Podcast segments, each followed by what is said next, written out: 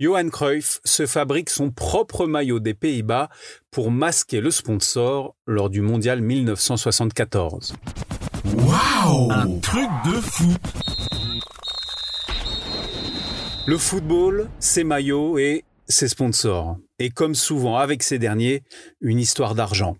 Exposés médiatiquement, les grands joueurs signent des accords avec les marques. Mais parfois, cela peut mal se passer et se transformer en guéguerre. C'est le cas avec Johan Cruyff et la sélection nationale pour la Coupe du Monde 1974.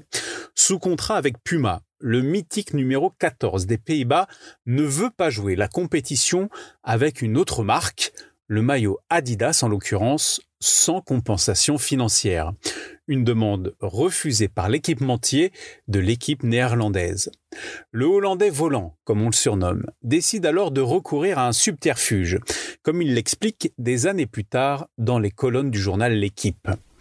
J'avais refusé de porter le maillot parce que le contrat de l'équipementier, signé au profit de la fédération, ne prévoyait pas un centime pour les joueurs. Pour protester, je me suis fait fabriquer un maillot à deux bandes au lieu de trois. La Fédération des Pays-Bas ne voulait pas entendre que si le maillot orange lui appartenait, j'étais seul maître en ce qui concernait mon visage. Et oui, si vous regardez attentivement les photos et les vidéos des matchs du Mondial 74, Johan Cruyff n'a que deux bandes noires sur son maillot orange, mais aussi sur son short et sur ses chaussettes. Et à ses pieds, la célèbre paire de crampons Puma King, son sponsor personnel. Une bande en moins donc lors de la mythique finale perdue contre l'Allemagne, mais pas que, il joue avec son propre maillot durant tous les matchs de la compétition, mais aussi lors de la suite de sa carrière internationale. D'ailleurs, l'un des maillots à deux bandes de Cruyff est récupéré par Louis Nicolin, alors président de Montpellier, pour l'ajouter à sa collection dans son musée. C'est celui d'un match de qualification pour le Mondial 78. Quelques années plus tard, Johan Cruyff lance sa marque en éditant ce désormais célèbre maillot à deux bandes floqué du numéro 14.